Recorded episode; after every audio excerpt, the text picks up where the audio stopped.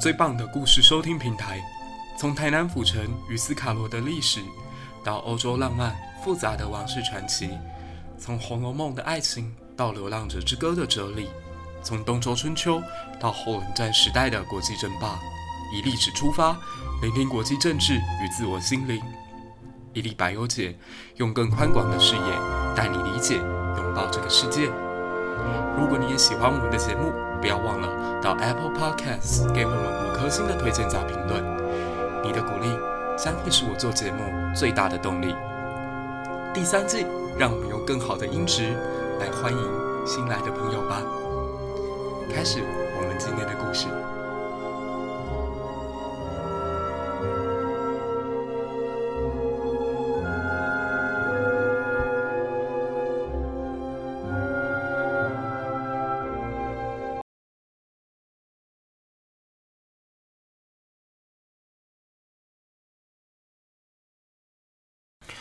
各位一历百优姐的听众朋友，大家好！你现在所收听的是一历百优姐的特别节目，也就是为大学生们所准备的学测历史复习。因为你们是一零八课纲之下第一批要以新模式来进行考试的孩子，所以我想有一些逻辑上的东西，或者是在整理上面遇到的困难以及问题，我可以在这边做一个及时的解答。那也透过在第一线的教育，让不同的世代可以知道我们现在孩子所学到的历史大概长什么样子。好。那第一个篇章呢，就是我们进入到东亚史的时候，虽然主题是写东亚史，但大家要记得，在整个远东地区，实际上影响周围国家最为深远的，还是今天我们看到的黄河、长江流域这边建立的政权。那为什么这样讲呢？因为我们现在无论是看到韩国也好、日本也好、台湾也好，甚至东南亚也好，都有很多是来自于儒家文化的影响。日本的木屐、日本的和服、日本的建筑，都跟唐朝或者是南北朝那个时代有极大的相似之处。那韩国跟明代就更为相近了。所以我们曾经有听过一个说法，说韩国它曾经用崇祯的年号用到了两百六十几年，也就是在大明亡国之后，他们仍然尊奉明朝为正朔。那相反的，反而是韩国使者到了北京的时候，他们还穿着民服。那当地的老百姓看到穿着民服的韩国国使者反而觉得他们很可笑。那实际上到底谁可笑？其实这件事情我们就可以从这个历史点来看。所谓的中国或所谓的华夏，它是会转移的，它不是说故意固定在某一个地方。我比较喜欢说的是，中国其实是一种精神，而不是一个地理名词。为什么这样讲？等一下我们再看到，诶。五胡乱华的阶段出现了一个很特别的局面，就是北方的胡人占据了中原之后，他们觉得自己现在是中华了，所以他们就嘲笑在南边的东晋政权叫做岛夷，岛屿的岛夷，呃，这个蛮夷的夷。OK，叫岛夷。那非常有意思的是，其实“夷”这个字是过去中国或者是说黄河流域这一带的人在嘲笑别的地方的住民才会给的一个名称。可当他们有一天搬迁到南方的时候，诶，北方的政权居然这样称呼他们。好，那所以我们可以先来看一下哈，就是第一个篇章我们会聊到是中国是如何从一个部落，然后慢慢走向国家，又或者说黄淮平原这一带是如何从部落形态，然后慢慢变成一个中央集权的国度。好，那第一个阶段就是人类开始会聚在一起，最重要的是因为发生了所谓的农业革命。农业革命开始让人类有群聚的必要性，因为过去我们都知道说人其实是逐水草而居，或者是采集渔猎为生。那你采集渔猎的时候，其实并不需要大家都住在一起。你会发现在同一个山洞里头，可能就住着一户人家而已。因为大家住在一起没有好处啊。你今天如果真的出去外面打猎的话，你抓到一只猪，抓到一只猎物，回到这里太多人分，其实反而不方便。所以对于当时采集渔猎时代的人们来讲，其实住得越远越好。所以那个时候是真正所谓老子讲的小国寡民的时候，就是人们几乎鸡犬不相闻，他们住得非常非常的遥远，那人口也比较散。可是后来为什么人类聚在一起了呢？就是因为农业革命的关系。因为我们知道说，当一个人他能够生产的单位可能只有一个，可是两个人的时候，他可能可以生产到三个；那三个人的时候可以生产到五个。或者如果你曾经独居，那也曾经结婚，就会知道，其实多一个小孩或多一个呃家庭成员，你的耗费不会乘以二。有可能多一个成员之后，反正你的耗费还会反呃相较之下比较减少，这是我们之前在讲的那个边际成本会递减这样。那在这种情况之下呢，农业社会让群聚人口变成生产更有效率，而且让人们聚在一起的时候能够互相帮助。所以我们可以看到说，等到小麦啊或稻米啊开始在中华大地或者在东亚开始种植的时候，人口就开始慢慢聚集。那这就成为了所谓的定居社会。那定居社会会带来一个新的问题，就是说，在人越多的时候，有很多的麻烦是必须要有一个人能够出面来处理或解决的。过去可能是家族的族长，可是社会开始慢慢变大之后，家庭变多，那可能就会变成是在这个部落里头最 powerful 的那个人来成为他们的领导。那这种时候，我们就会看到说，社会开始出现分工。举个例子好了，像说有一个人他特别能够呃专呃帮我们决策很多事情或决定公共事务，那他可能会慢慢成为什么祭司啊，或者成为这个部落里面的长老。那如果有些人呢，他就是天生非常会种田，那你就好好的农耕吧。所以你会发现社会的分工慢慢出现。那另一方面呢，贫富差距也会拉大，因为拥有权力的人他就会相较之下更拥有资源。那资源不一定是钱啊，它可能是一种可以看得到或看不到的东西。我们先讲看得到的。像说今年假设我们收成了很多的稻米或者是小麦，那这些东西它必须要放在粮仓里面，那是放在谁家的粮仓呢？那当然是放在领袖的那个人物的家里的粮仓嘛。那它多出来的粮食，它就可以拿来酿酒。那有了酒之后，它就可以拿来祭祀或者拿来交陪，就是拿来跟其他的人交交朋友。所以在这个过程当中，有形无形之间，它就慢慢成为为一个部落当中一个权力的核心，又或者说资源的汇聚之处。所以在这种情况之下，你就看看到了一个国家的雏形慢慢出现，就是当社会当中已经贫富差距，甚至有资源落差，甚至有社会阶级出现的时候，你就知道，其实这个时候部落到国家已经不远。那我们从哪一个文化或文明当中可以看到中国已经慢慢开始出现了啊、呃？后来我们所认知到的国呢，大概就是龙山文化。因为龙山文化当中，我们已经看到有城墙。我们现在在写“国”这个字的时候，我会特别注意到它旁边的四边就是等于城墙的意思。所以古代“国”的意思就是一个城，所以住在里面的人叫国人，那住在城外的人叫野人。所以这个用法一直到我们现在都还有，像说执政党在朝，OK，那如果在野党，OK，你就在野，你就没有在那个庙堂之中，你是在野的，OK，这个大概就是从这个字或者是当时龙山文化的这个表现，我们都可以看到的一个现象。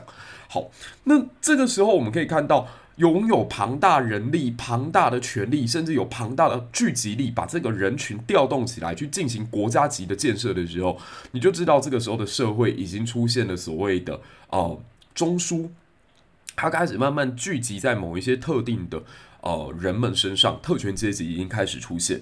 那在有文明记录或者有文字记录以来呢，整个中国其实比较能够被证明存在的是商朝。夏朝其实目前为止只有二里头文化，它是一个孤镇嘛，而且有二里头文化就等于有夏朝嘛，大家可以去想一下这中间的关联哦。实际上，在二里头文化所挖到的东西，并不足以多到去证明说夏朝它存在，所以我们还是往有信史方向记载的商朝来看。商王朝大概是中国第一个有文明记、有明文记录的国家。那他们很有趣，就是说，如果大家去看商的这个呃文化习俗，你会觉得他们巫师的比例或巫师所占用的角色非常的重。他们凡事都要经过占卜，他们非常非常迷信。他们如果说搬迁到某一个地方，那君王死掉，又或者说占卜觉得不利，他们就会迅速再搬迁到别的地方去。那我之前曾经在另外一个节目平台上面有说过，有一种可能性。就是说商朝那个时候的农业技术，它可能开采某一片土地之后，当这个地方的地力耗尽，没有办法再种植出新的作物，或者说它的土地负载力已经不足的时候，他们就必须得搬迁，因为他们可能也还没有那么厉害的这个什么水资源调动的能力，也不会去开挖水圳，也没有办法去重新让土地有办法休养生息，所以他们必须以搬迁来取代原本居住在那里。那在这种情况之下，你可以感觉到说，商朝它就在前期，特别是盘庚迁殷之前，它是不断搬来搬去的。那他们每搬到一个地方，就需要有祭司，有需要这个祭祀。那有甲骨文，有占卜，所以商王朝它基本上商王就是大祭司，他就是一个负责跟天对话的角色。另一方面呢，商王朝时代女性的地位也很高。那他们除了祭祀跟这个酒器以外，他们也敬天。天地人三种，呃，分分别不一样的角色，像说天是天神，地是地奇，人是人鬼。人鬼指的就是祖先，所以我们现在之所以会有什么顺中追远这样的一个想法，其实都跟商朝有关。甚至我们现在拜的土地神，可以某种程度上来讲，也是商朝遗留下来的一个文明遗产。那他们这么迷信，又或者说他们那么虔诚，可最后居然在所谓的跟周王朝爆发的牧野之战当中，还是落败了。老实讲啊，这场战争对于当时商人们的心理真的是造成了极为巨大的打击，因为对商人来说，他们这么虔诚的拜拜，然后他们献出了这么多的俘虏，献出这么多的祭祀，献出这么多的牺牲。居然还是没有办法获得上天的保佑，还是在牧野之战当中败给了来自西方特别野蛮的小邦周。周其实是一个很小的国家，而且因为它接近戎狄，所以它的文文化上啊，还是它的文明发展程度上面，或者用我们现在比较潮一点的说法，HDI 啊，人类发展指数，其实远远低于当时的商王朝。商王朝当时已经有非常璀璨的青铜器，有非常完整的城市规划，甚至他也有一批非常强大的常备军。只是很可惜，是当时的商王正在把他的常备军派到东方去征服所谓的东夷，所以在主力部队不在城市的时候呢，自己的主城就被端掉了。那这非常非常的意外，不是只有商王意外而已，连周朝都很意外，就是他们赢的也觉得莫名其妙，为什么我们会赢这样子？所以周王朝他们在此之后就出现了一种想法，叫做天命谜常。这个稍微解释一下，什么叫天命迷常呢？就是说，卖凶克谁啦？你不要以为说老天爷因为你去拜他，他就永远都必须要站在你这边，没有这回事。老天今天想要对谁好，对谁不好，其实老天也有他的自由意志。那我们人类能做到什么事情呢？就是敬天而爱民。民是根本，所以我们应该是想办法做到政通而人和。如果我们的老百姓是生活过得很富裕，他们过得很开心，老天纵使不爽，其实也不会对我的政权造成太大的伤害。反过来说，如果我把人民管得乱七八糟，纵使老天爷不天怒，也一定会引爆人怨。所以在这种情况之下，周朝开始出现了所谓的人本思想，所以。我之前好像有讲过，说在西方传教士眼中会觉得中华大地或中华帝国一个特别了不起的成就，就是这个国家没有很明显的宗教信仰，基本上他国家的体制是依照一套非常理性的统治方式在进行的，它没有一个什么国教存在，特别是在呃明明朝以后啦。所以在这种情况之下，你就知道为什么了。因为周朝他们发现说，诶，你像商王这样败成这样，他行，然后每天烧这么多的龟甲，然后在那边搞祭祀，还不是被灭掉了？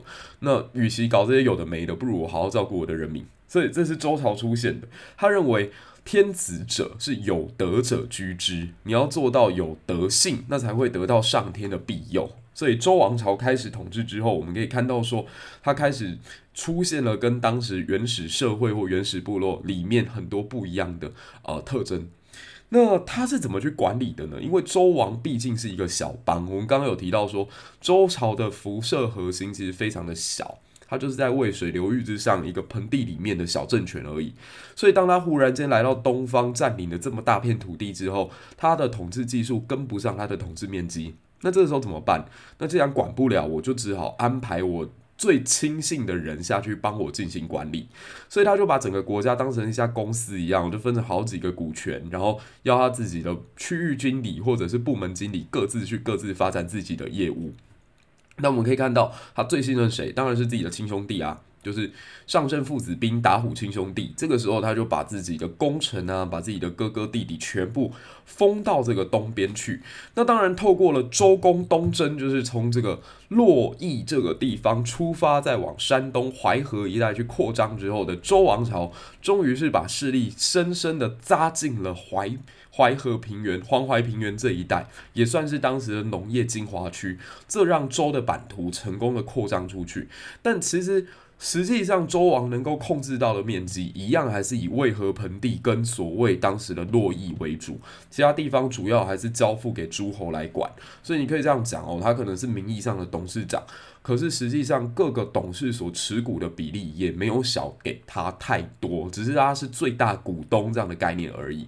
那每年当然要开一个股东会议嘛，就是诸侯必须要来朝去拜见周天子，所以这个过程我们可以看到说，周朝就必须要以这样四根力量去支撑这样的一个国度，就是。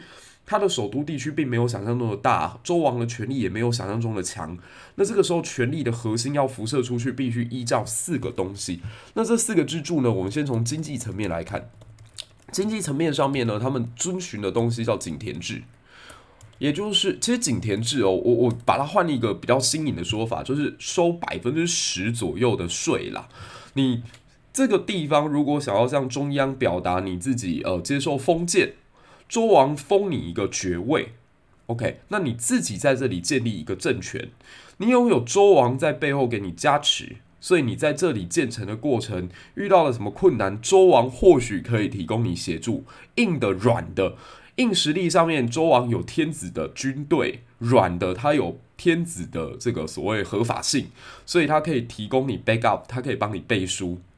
那你拥有这个东西之后呢？你总就好像那个加盟店，你不可能完全不给总店任何好处一样，你就要拿百分之十的加盟金回去给你的周天子，就好像缴了百分之十的税到中央去，让中央承认你的存在。所以井田制是他的经济来源。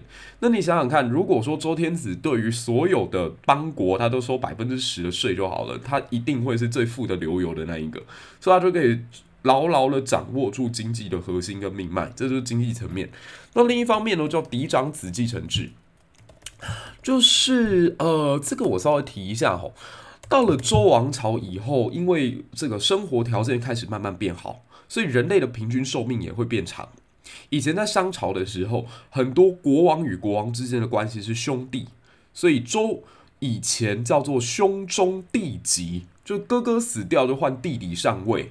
那避免年幼的君主上来之后产生朝局的动荡，可是到了周朝之后呢，人类的寿命慢慢延长，所以不再兄终弟及，而变成所谓的父死子继，爸爸死掉了，由儿子来继承。那由哪一个儿子来继承？这问题就很大，就是你到底是该立贤还是要立长？这是个麻烦的问题哦，因为很多人就是说，当然是立贤啊，我一定找我孩子当中那个最聪明、最贤明的人去当这个国家的领导人。可这边有一个问题是说，贤明这个形容词是没有办法用客观数据表达的。什么叫贤明？又不是每一个人能够像玩《三国群英传》一样，给你一个武力值多少、智力值多少、忠诚度多少，没办法，人很多项能或者是技能没有办法量化，那这要怎么办？所以干脆就定下来，我就只给嫡长子，就大老婆生出来的第一个儿子，这个人有资格继承我的王位，其他都算小宗。所以父死子继跟嫡长子继承，这是他的第二套系统。这套系统出来之后，你会避免到很多的纠纷。就是你如果去看三国时代超级大诸侯袁绍跟刘表之所以会灭掉，就是因为他们两个在那边犹豫，说到底要立谁当我的接班人，就搞到刘表这边刘琮跟那个刘琦两个人后来分裂，一个在江夏，一个在襄阳。袁绍这边呢，袁尚、袁谭他们两个人打得不可开交。曹操在北进这个幽州的时候，这两个兄弟居然还没有团结在一起，居然还在内斗。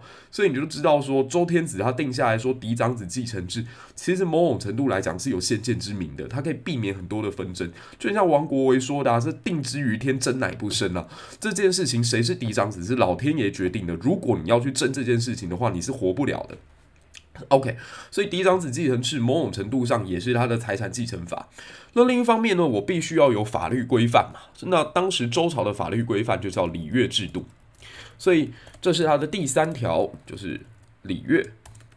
那当然有一种传说说是周公治理坐月，但实际上我们现在回去看的《周礼》，它是战国时代，甚至在汉朝的时候，慢慢一点一滴补上去的。它存在很多知识分子对于传统社会的一种想象，所以它不见得是当时周代所流传下来的东西。特别如果看过《竹书纪年》的话，应该会更知道我现在在讲的这个概念是什么。所以礼乐它是一个历经时间慢慢累积而成的传统，它不是由一个人在一时间在一刻当中所发明出来的一套制度。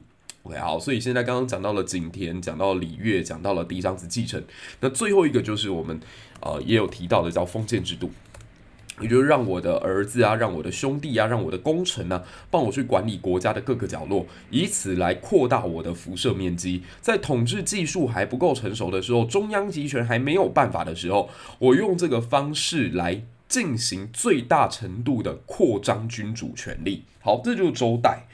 那慢慢的，周朝在如果天子他的军队够强，他的权力稳得住的话，那当然诸侯会愿意过来向他朝贡啊。举一个例子好了，像说如果现在有一个董事长，他的持股比例超过了百分之四十，那他喊叫做话最会结重，就是他在公司里头他的话语权自然就很大。可是如果今天这个董事因为他自己经营不力，然后自己的儿子不孝，他必须要卖掉自己的股份，忽然间有一天，其他董事们发现，诶，董事长现在持股比例已经不到两成了，那跟我其实也平起平坐嘛。甚至董事长他遇到财务问题的时候，是我们这些其他董事必须要出手相助的。那这个时候董事长的权威就会扫地。诶，你以为我在讲商业吗？不是，我在讲的就是周王周天子的困境。就周天子在他很威的时候，他有天子六师、南国六师，甚至是攻打楚国，然后去攻打西方的时候，看似无比强大。可是到了晚期，我们都知道说周王室内部爆发了内乱。一个儿子，他为了要去抢夺太子之位，他居然联合自己的外公杀进了首都，把自己的爸爸给干掉。就周幽王后来就死在这场变乱当中。所以从此之后，大家都看，哼，你周天子平常说要用礼乐制度来约束我们这些诸侯，结果你们家最没礼貌、最没有礼节，还出现爸爸跟儿子彼此作战，然后儿子杀爸爸这种。大闹剧，所以后来他的地位就慢慢下降。再加上，因为他原本在渭水盆地这一带的首都区已经被犬戎给破坏了，所以他没有办法居住的状况之下，周王室必须得东迁。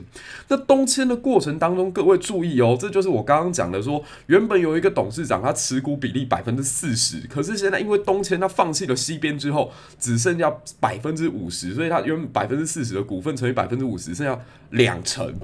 这个时候，好多诸侯就发现，哎，他是两层了，哎，我现在手上两层一，哎，我现在手上两层五，哎，我现在手上两层三，哎，随便一个都比天子还要来得更大。所以我们可以看到，说来到春秋时代，就进入到所谓霸主争霸的这样的一个状况，就是齐桓公要起来，晋文公要起来，秦穆公想起来，楚庄王想起来，连宋襄公这种小咖也想要当一把天下霸主的这种快感，你就知道说当时已经到了什么地步。那既然诸侯可以欺负天子，诸侯他可以，因为他现在持股比例已经快要大于天子，而开始讲话越来越大声，甚至还拍桌子。大夫也会有样学样啊，大夫在国内也会去看啊。就是现在我们的诸侯如果做的还不错，诸侯如果很厉害，OK，那我接受你的统治，我接受你的领导。诶，今天如果诸侯乱搞，今天诸侯如果做的不行的话，我也会想办法取而代之啊。诶，举个例子好了，像说大家如果看过《史记》的话，应该都有听过一个故事，叫夏宫之难，就是赵氏孤儿的故事。赵氏孤儿的前半段其实就是一个国君活生生被一个家族的大夫杀死的悲剧啊，就是当时有一个。国君叫晋灵公，那晋灵公他的执政很糟糕啊，所以后来他又想要杀掉自己不断劝谏自己的大臣赵盾，结果就被赵盾的这个堂弟知道这个消息之后呢，就非常的生气，派武士进皇宫把这一个晋灵公给干掉了。所以你如果从这个角度来看啊，就是晋国就很标准的一个大夫居然可以杀掉国君这种情形都出现。那既然诸侯欺负天子，大夫出欺负诸侯，那底下的人也会想要往上爬。所以站在孔子的角度来看，就觉得尬的这个时代是怎么搞的？全部都在以下克上吗？现在是所有人都是跃前龙马，是不是？所以他在他的眼中就给了这个时代四个字的评语，叫做礼崩乐坏。完全不重礼节啦，所有人都在想着办法让自己的社会阶级得到有提升的可能啊，所以我们可以看到说，西周的时候呢，你要成为士大夫，你必须得爸爸是诸侯才行。你是爸爸是诸侯，你是小宗，那你就可以成为士大夫。可到了东周之后，你不是贵族，你光靠一个三寸不烂之舌，你可以游走天下列国，把诸侯当棋子，把天下当棋盘。像说张仪这种人，叫见人说人话，见鬼说鬼话，翻手为云，覆手为雨，操弄天下诸侯于股掌之间。看在孟子的弟子万章的眼中，觉得无比的崇拜，说大丈大丈夫应如是也啊，叫一怒而诸侯惧，安居而天下息。这是当时很多人的追求，叫布衣可治倾向。可是用我们现在的话来讲，就是素人可以从政啊。OK，就是你知道吗？就是他提供了好多不同阶级的人有机会透过这个社会流动，然后成为这个天下执牛耳者。所以你可以从一个角度来讲，这个时代百家争鸣，极具生命力；但也可以从另外一个角度来讲，就是这个时代真的非常的混乱，没有所谓正道的光存在。所以你可以感受得到，就是东周以后，人们越来越不讲信义，越来不越不讲礼节。举例而言哦，像说城濮之战，晋文公跟这个楚国作战的时候，他就真的履行一个诺言。说，如果我遇到楚国的军队，我必须后退三舍，这样后退九十里，再跟楚国进行交战。你现在想想看，如果来到呃春秋以后、战国以后，你还有听过哪一个将领，他因为讲究信义，所以在跟别人作战的时候先撤退几里，然后再开始慢慢进行对决吗？不会有啊。或者是晋楚閎之战哦，就是当时楚国想要跟宋国打仗，然后当时楚军在半渡河流的时候最为危险的时候，有一个这个大夫就劝宋襄公说：“赶快趁人家现在半渡。”攻击他就对了，现在偷袭一定可以赢。结果宋襄公说不行，你这样叫非仁义之师，你怎么可以趁人之危呢？然后等到楚军过了河，还在很疲惫的时候，这个大夫又开始奉劝宋襄公说：打他，他现在还没有休整完毕，还没有列阵结束，你趁现在一定可以把他击溃。宋襄公说不行，如果你用不仁不义的方式获得胜利，那国家也不会长久。那后来我们都知道结局是什么，就是等到楚军完全休整完备，跟宋襄公一战，结果宋国大败亏输，从此宋襄公被视作是一个愚蠢的代表。可是你某种程度上来讲，你会发现说，其实宋襄公才是守规矩的人。那如果一个时代要变成说守规矩的人要被笑，然后破坏规矩的人反而被当成英雄的话，这就是所谓的世道混乱啊。那一直持续到战国的时候也是啊，像刚刚我提到的张仪，张仪为什么让屈原痛恨到了极点？因为张仪曾经有一次发现，哦，楚国、齐国两个天下最大的国家，东边最强的跟南边最强的国家，居然联手要来攻打我秦国了。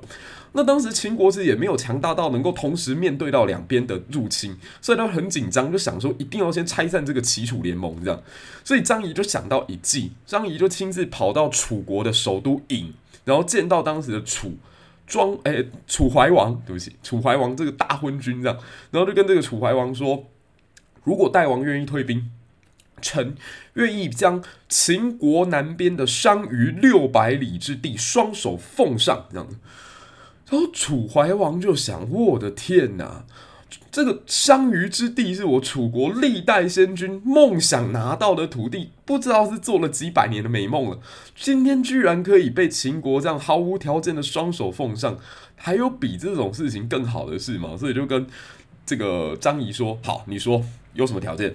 你要我把这个商于之地拿到手来，一定是有交换的东西嘛，对不对？那你想想要什么东西？你说。”张仪说：“你只要跟齐国结盟破裂，你只要跟这个齐国绝交，我就把商于之地六百里给你。”怀王掐指一算，觉得嗯划算呢、啊，对、啊？我跟齐国不当朋友就不当朋友嘛，OK，所以他就派一个使者去跟齐王说：“对不起，我的邦交至此结束。”这样，那齐王当然有点不爽，但是也不知道这到底怎么搞的。然后楚国就兴冲冲再派另外一个大臣去秦国咸阳，跟这个张仪索要商于之地六百里。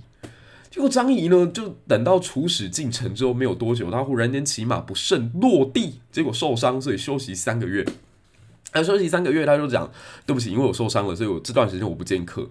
你们有任何事情先不要告诉我，因为我现在真的身体很不舒服。”这样，那这个楚国的大臣也想说：“嗯，好吧，既然受伤了，我好像这个时候到府上去跟他索要土地也有点不近人情，所以就等。”结果楚怀王这个时候就接收到这个讯息之后，他有点判断错误，他就觉得，嗯，张仪为什么不愿意把这个六百里地给我呢？是因为我跟齐国绝交的不够彻底吗？还是觉得我诚意不够呢？好，为了表达诚意，他再派一个大使到这个齐国临淄去，然后对当时的齐王痛骂这样子。然后这个痛骂的决定之后呢，齐国彻底跟楚国翻脸。诶，这个时候张仪果然就登场了。张仪就非常满意的来见一下这个楚国使者，就跟他说：“诶，那个当初啊，我在郢都信誓旦旦说好的，你们如果跟齐国绝交，我就把我的土地送你，有这回事对吧？”然后楚国大使就说：“对啊，对啊，我王翘首以盼，就是上虞之地六百里这样。”张仪就眉头一皱说：“不，不是吧？这个来给你。”这是我的封地，总共六里这样。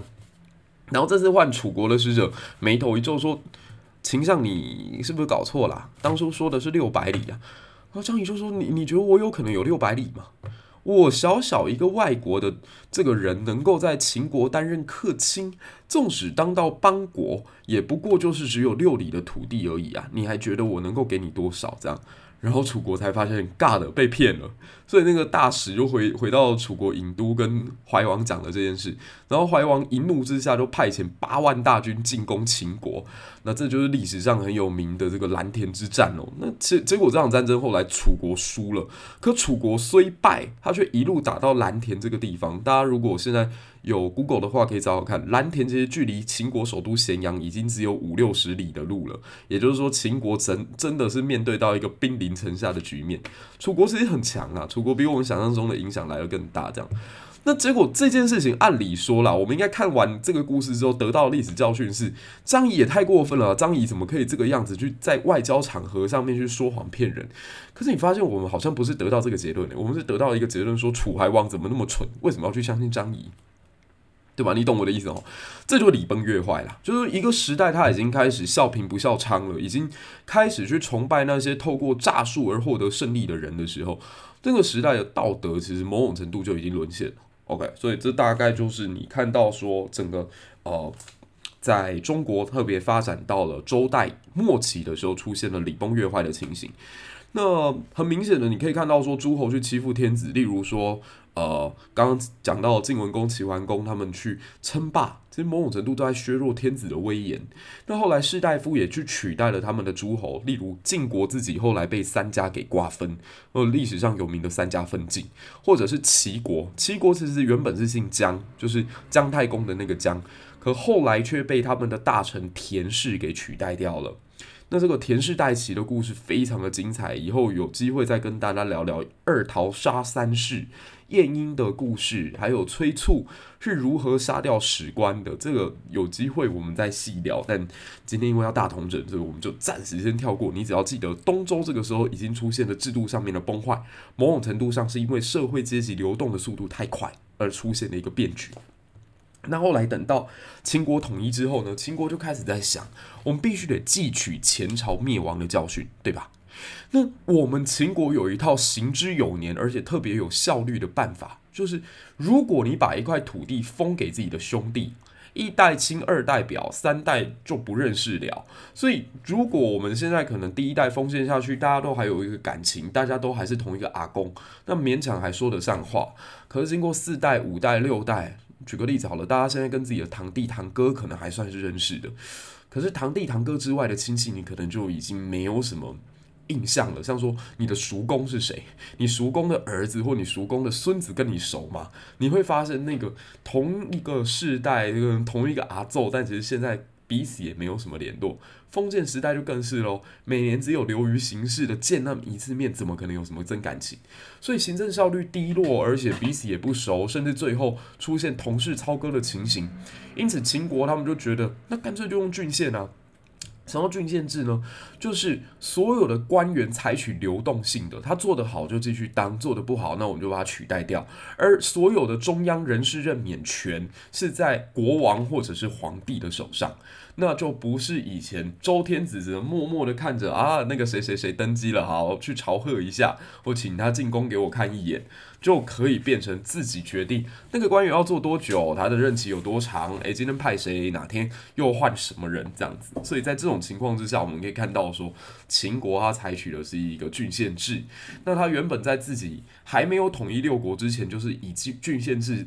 立呃立下根本的一个国家，在商鞅变法之后，那等到统一之后，那就把这套制度推行到全国上下喽。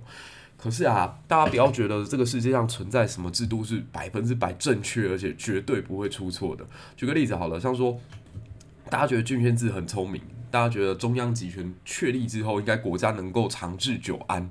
可历史超打脸的，因为秦帝国只建立了十五年就崩坏了。它崩坏的速度远远超过大家的想象，所以在这个时候，我们可以看到说，秦国它在崩坏的那一瞬间，因为所有地方官员都跟秦二世皇帝没有血缘关系，所以大家都会觉得，嗯，那个秦帝国灭掉，那是那个国家灭了，干我什么事？这样子。那以前周朝至少还有一个特征，就是，嗯，大家之前应该都有听过那个烽火戏诸侯的故事嘛。烽火戏戏诸侯其实就是一个很明显的案例，就是讲说。那些诸侯纵使不喜欢周王，但还是会来救。为什么？因为周王可能就是他们的某一个亲戚，虽然不太熟，但都是同一家人，所以看到他出事，还是得出手相助。到秦国改成封建制、改成郡县制之后呢，官员在看皇帝，就是你不是我的老板吗？对吧？嗯，老板对我可能有知遇之恩，可能有提拔之恩。但有没有必要在他出事的时候去救他呢？嗯，这就是另外一回事了。这样，所以秦帝国的崩解，让他的后面的继承人们开始要去思考一个问题：我到底是要搞郡县好，还是搞封建好？历史它没有给一个明确的答案。虽然我们都说历史当中可以找到经验，但是经验的总结，你也要必须看到它站在哪一个时间点上。呃，以前不是有一句话叫“周公恐惧流言日，王莽死于未篡时”。如果说周公在流言四起的时候他就死掉，那他到底是好人坏人，没有人知道。王莽如果在他还没有篡位之前就死掉的话，可能千古留下来会说贤臣有诸葛亮，有霍光，有商鞅，也有王莽，因为王莽前期看起来真的很不错。OK，所以历史教训有的时候你没有办法很容易的得到总结。因此，在项羽的时候，项羽曾经在楚汉争霸前期他是比较有优势的，他就觉得我应该要恢复到旧制啊。把天下分成十八个国家，然后让原本的呃天下列侯重新回到自己的故土，然后把我奉为霸王就好。我成为这几个王当中可能实力或地位最高的、土地最大的。我只要控股公司这个百分之五十的股权在我手上，其他任你们分。OK，这是项羽的想法。可项羽最终失败了，而且项羽是败在所谓的垓下十面埋伏，就是他所有封出去的诸侯，最后几乎都背叛了他。所以等到刘邦打完了这个项羽的这场垓下之战之后，逼迫他在乌江自刎以后，新的问题又摆在刘邦的面前。来，先生，你到底是要采取封建制，还是想要分封制？因为郡县的话，我们可以看到中央集权有好处啊。可是中央集权只十五年，那个秦帝国就已经灭掉了。那如果用封建呢？项羽已经用过了，项羽也已经死在你的面前，那尸体都还没凉透呢。所以这个时候汉帝国该怎么办？嗯，刘邦就告诉大家了，对不起，小孩才做选择，我大人全都要，所以他就兴起了一种新的做法，叫天下郡国并行制，也就是在我首都区，我长安的辐射区当中，这边行郡县制，离得离我比较近嘛，我好管理啊，那基本上我也管得到，我也管得了。可是其他离我比较远的地方呢？诶，那我还是一样封王，OK，封赵王啊、齐王啊、楚王啊。然后淮南王啊，OK，那一开始刘邦他封的这些王爷当中，有一些是功臣。我举个例子好了，像说韩信，韩信是封为楚王嘛，然后当时的英布也是封为王，这样，然后当时的彭越也是封为王。可后来他又不放心，他觉得毕竟韩信是功臣，而且韩信当年有办法扶助一个。这么不起眼的我打败项羽这种光彩熠熠的大将军，可见韩信的将才太可怕了。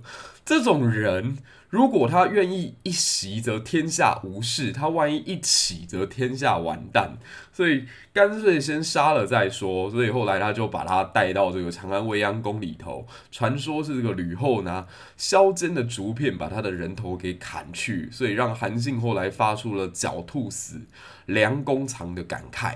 好，那这就是汉朝的前半段。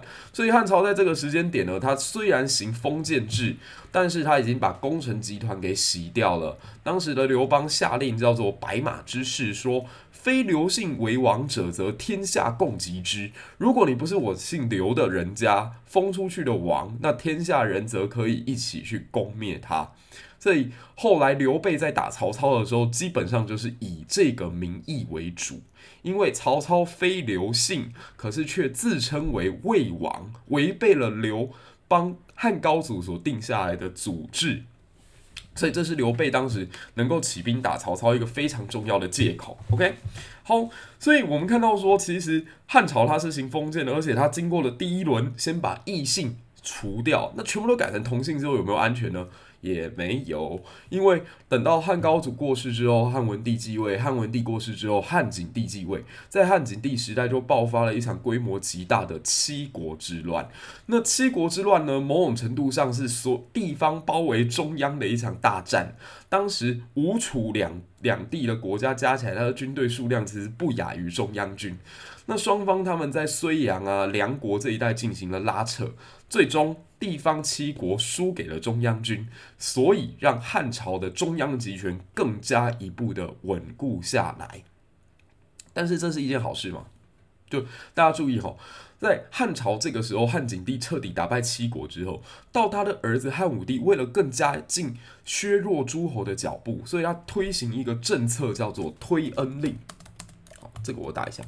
什么推恩令呢？推恩令非常的聪明，它就是一个政治的话术，它就是告诉大家说，现在啊，我觉得诸侯每一个国家都太大了，每一个诸侯国都太大了，诸侯国一大，能够征调的士兵一多，能够调动的资源一多，那就容易造反。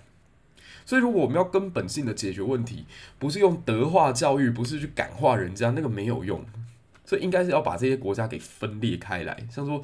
假设有一个国家是赵国，赵国有一千平方公里的土地，我中央可能平才两千平方公里而已，一个赵国就是我的一半，这太可怕了，所以我要想办法裂解赵国。可再来遇到第二个问题哦，就是如果我跟赵王说，哎、把你的国家分成两块，赵王一定会说不要，我才不要嘞，分成两块我的实力都大减了，怎么可以这样呢？汉武帝就想到一个方法，说你赵王生了六个儿子，这六个儿子呢都特别的英明。神武，他们个个都非常的有才华。如果赵国后来只能给一个人继承，太遗憾了，而且对其他五个儿子不公平。所以呢，什么叫推恩令？我要把皇帝的这份恩情推到每一个人的身上，你每一个儿子都有继承赵王的权利。那这样怎么搞？就是等到这个赵王过世之后，赵国从此就会一分为六，而且不会引起内乱，因为所有人都会很开心。或或者说，除了嫡长子以外，其他那几个兄弟姐妹都会很开心，这样我们也有份了。皇帝做得好，这样。那在这个过程当中，你会发现汉武帝很聪明的把自己的利益跟王爷们的儿子的利益结合在一起，所以这样的改革推行了下去。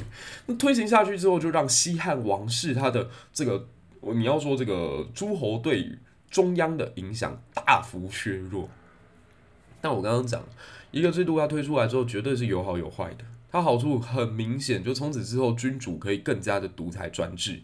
所以我们可以看到汉武帝时期，他可以调动这么多的军马去攻打北方的匈奴，然后在弄到国国民非常的凋敝的时候，还没有什么太强大的诸侯王爷会造反。原因是因为他基本都已经把这些后顾之忧给削弱了。所以你必须得讲，汉武帝的手段是真的非常的高明。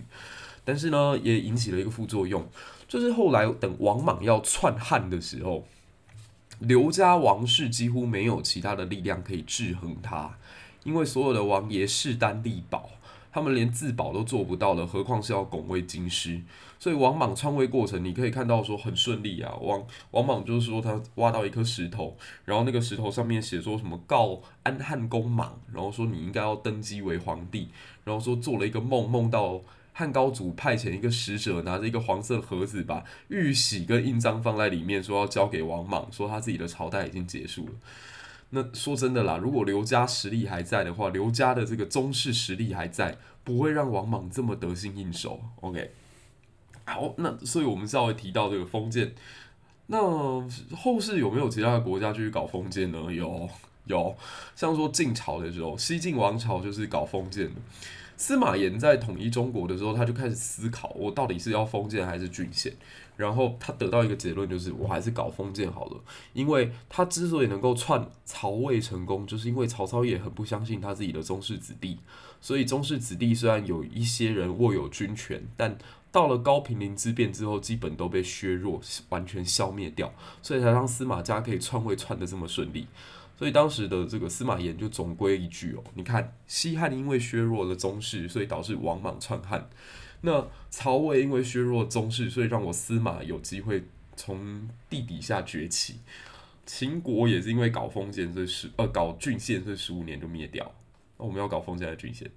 但搞封建，但历史的车轮就这么不给司马家颜面，才过了两代立刻打脸，这件事情叫八王之乱。那这中间就好几个王朝，包括唐朝啊、宋朝啊、明元朝啊，都不太敢去再重新让所谓的封建制复苏。可到了明代的时候呢，这个东西又回来了。为什么？因为明朝的创始人朱元璋，他是一个想法特别传统，而且对自己极有自信的人。他就希望能够恢复封建制，他还是相信自己的儿子、孙子被他教育得这么好，怎么可能有一天会造反？所以在他的眼中，他就觉得只要我能够把教育跟道德推行下去，这些孩子们都这么乖、这么可爱，怎么可能有一天来打中央呢？那底下有一个大臣就曾经警告过他，我说你不要看他们现在很可爱，以后小孩会变什么样子你不知道，所以最好还是要保持一定程度的警戒。结果朱元璋居然把这样子尽良言的大臣打为说，你居然挑拨天家骨肉，你居心不良，居心叵测，所以把这个大臣给杀了。那从此之后还有谁敢跟他讲这种话？可是我们可以看到的是，明朝搞出了封建制之后，第二代也是第二代出世啊。朱元璋一死，朱允炆继位，后来就靖难之变爆发了嘛。所以总结一下，中国只要搞封建制度的王朝，通常都没有办法活太久。那可能这里你会反驳我说，可周朝人家活了八百年。注意，因为时代背景的不同，统治技术的不一样，OK，所以其实不太能够把周代当成一个 sample。至少你看到周朝以后历次使用封建制的国家，最终要么是被迫走向中央集权，要么就直接灭亡。OK，好，那我们继续往下看吼，那这里就已经提到一个重点了，就皇帝的权力。皇帝这两个字是怎么来的呢？是出自于秦始皇。秦始皇前所有的人顶多都称王，古代玉王同字，而且那三横象征的各自是天地人，所以王的意思是贯通天地人者，就站在这个天地人当中的宇宙当中的这个角色，所以为王。所以过去有一些有德的君主，像说这个周文王、周武王，他们也顶多就称王而已。那当然有一些传说有三皇有五帝嘛，所以来到了这个秦始皇的时候，他就觉得我必须要创造一个名号，彰显我的伟大。那他到底伟不伟大呢？的确是伟大啦，因为整个华夏文明史当中，他是第一个能够把自己的统治范围辐射到这么辽阔地区的。所以某种程度上，他就是把现在中国的热河到腾冲这个人口精华地带全部占领起来了。所以他当时觉得自己的功业是德堪德过三皇，功过五帝，所以合并在一起，名为皇帝。那他也创造出了很多自己可以用的尊号，例如朕。朕这个字就是从他开始。那他自称自己为始皇，也就从他开始呢，要经过千秋万代，万系不改，万世一系，一如日本天皇一样。OK。那可能会有人在问了，为什么日本天皇搞得成？那中国的皇帝似乎朝朝代代都不一样，而且更换频率还极高。甚至大家有没有听过一个统计，就是说在中国其实最高危险的职业就是皇帝。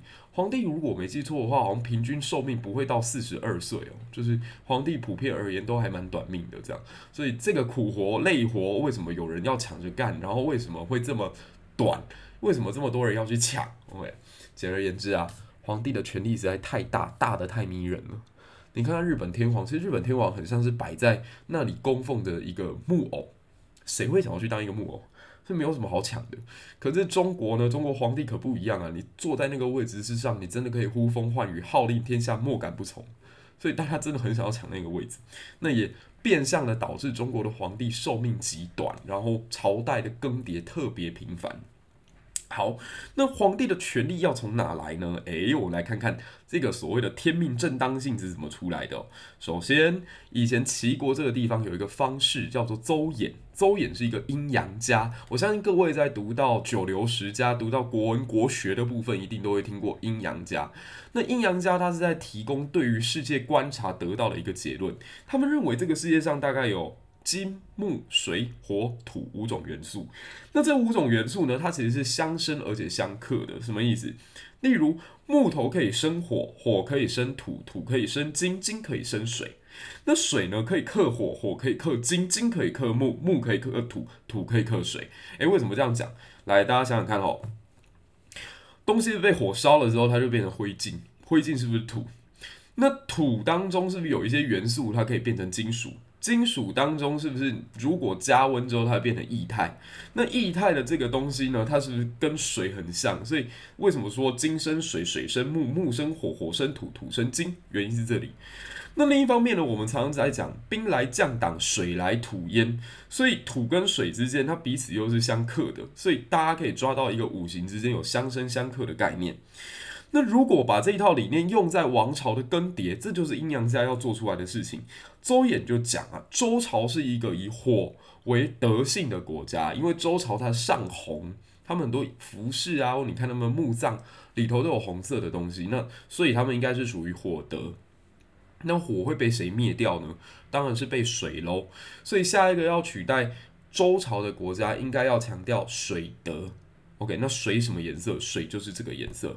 水以黑为主，所以大家去看秦始皇，或者是看他的画像也好，或后来在张艺谋拍的电影《英雄》当中，他只要一登场，穿上去的黄袍都是黑色的这一件，就是因为他的朝代上黑，周朝上火是红色，而秦朝上黑是代表的是水。OK，这是五德。那另一方面也有一种东西叫谶纬，谶纬就是把。某一个人讲的神乎其神，去合理化他今天统治你的原因。举个例子好了，像说大家如果仔细去看那些开国君主的生平，你都会发现他们在出生之后都会发生一些异象，什么满室芬芳啦，然后有仙鹤驾临啦，然后呃像刘备长相特别的奇异啊，小的时候就有什么样特别的事迹啊，应该大家都会发现这些东西吧？就是他用迷信去获得老百姓对他的承认了。那谶纬之学偶尔就会被野心家拿来变成他的政治工具，像说王莽，王莽就很喜欢搞这种事，什么放一颗石头啊，然后上面写说当立王莽为皇帝，然后埋在土里，然后再叫别人去把它挖出来，然后就说，哎，你看老天爷出现这样的一个征兆了，大家赶快立王莽当皇帝吧。啊，你也不要以为只有王莽这样搞，宋朝的时候有一个皇帝叫真宗。宋真宗他因为签订了澶渊之盟，所以他一直觉得很炫，他觉得很羞耻，他觉得自己后来在国人面前完全抬不起头。这样一开始很得意，他一开始觉得哇，你看我现在一年三十万就解决了边疆长达半个世纪以上的纷纷扰扰，这样。可后来他一个大臣王钦若告诉他说：“哎、拜托，你签那个叫城下之盟，哎，签订城下之盟，在春秋时代，纵使是小国都觉得羞耻到不行。你身为天子，居然沾沾自喜，这成何体统？这样。所以宋真宗后来就觉得，对呢，这样应该老百姓看我会觉得我很智障吧。”所以他搞出了一件事情叫天书封禅，就是说什么老天爷啊降下天书，然后放在这个皇宫的御花园的树上面，然后取下来一看，哇，上天非常喜欢我宋真宗诶，他说我做的非常的好，所以要给我嘉奖。好，OK，所以大家听得出来了哈，就古代的时候你在缺乏统治合法性的时候，你会用这种迷信来对抗呃。某种程度强化你自身的政治合法性啦，OK，就用迷信来当成你的政治合法性。那另一方面呢，这个是迷惑大众嘛，就是当时庶民老百姓可能占百分之八九十，他们没有那么懂文化知识的，所以你就用这些东西去糊弄他们就过了。可是有一群人你控制不太住，就知识分子，知识分子很麻烦，就自古以来你都会发现历朝历代都在思考怎么对付知识分子，因为知识分子有的时候又不是用钱可以收买的。就是他会有一个啪，有一个自己的个性在那里。所以像我自己就很喜欢元好问写的那一首叫《老软不狂谁会得》，出门一横，出门一笑大江横，就是我喜欢这种个性的人。这样，阮籍就是一个完全不想要跟政权配合的人啊。然后后面那个刘陶也是啊，山荣他们都是嘛，所以才会有竹林七贤。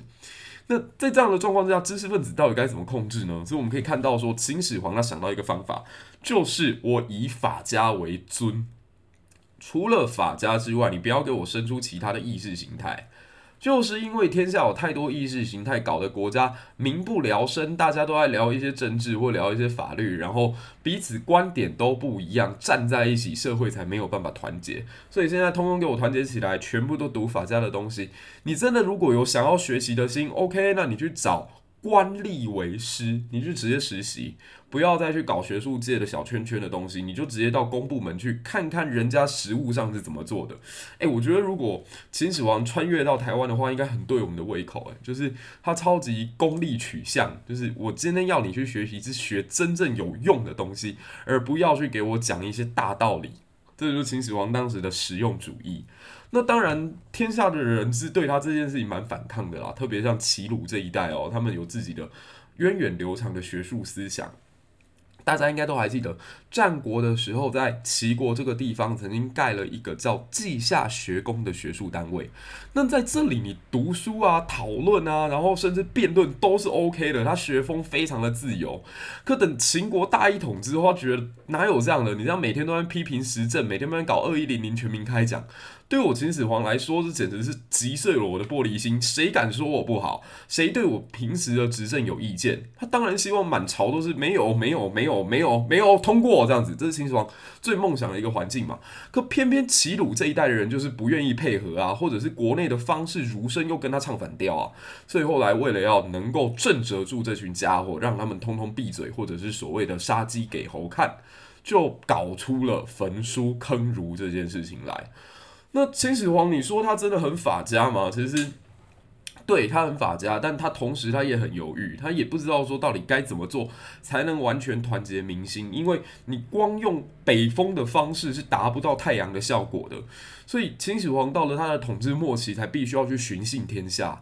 他要透过去刷存在感，就好像现在有一些市长或者有一些议员、有一些立委，他发现自己民调太低的时候，那能做的事情就是到处扫街、到处拜托，去菜市场去见那些阿嬷，跟他们握手。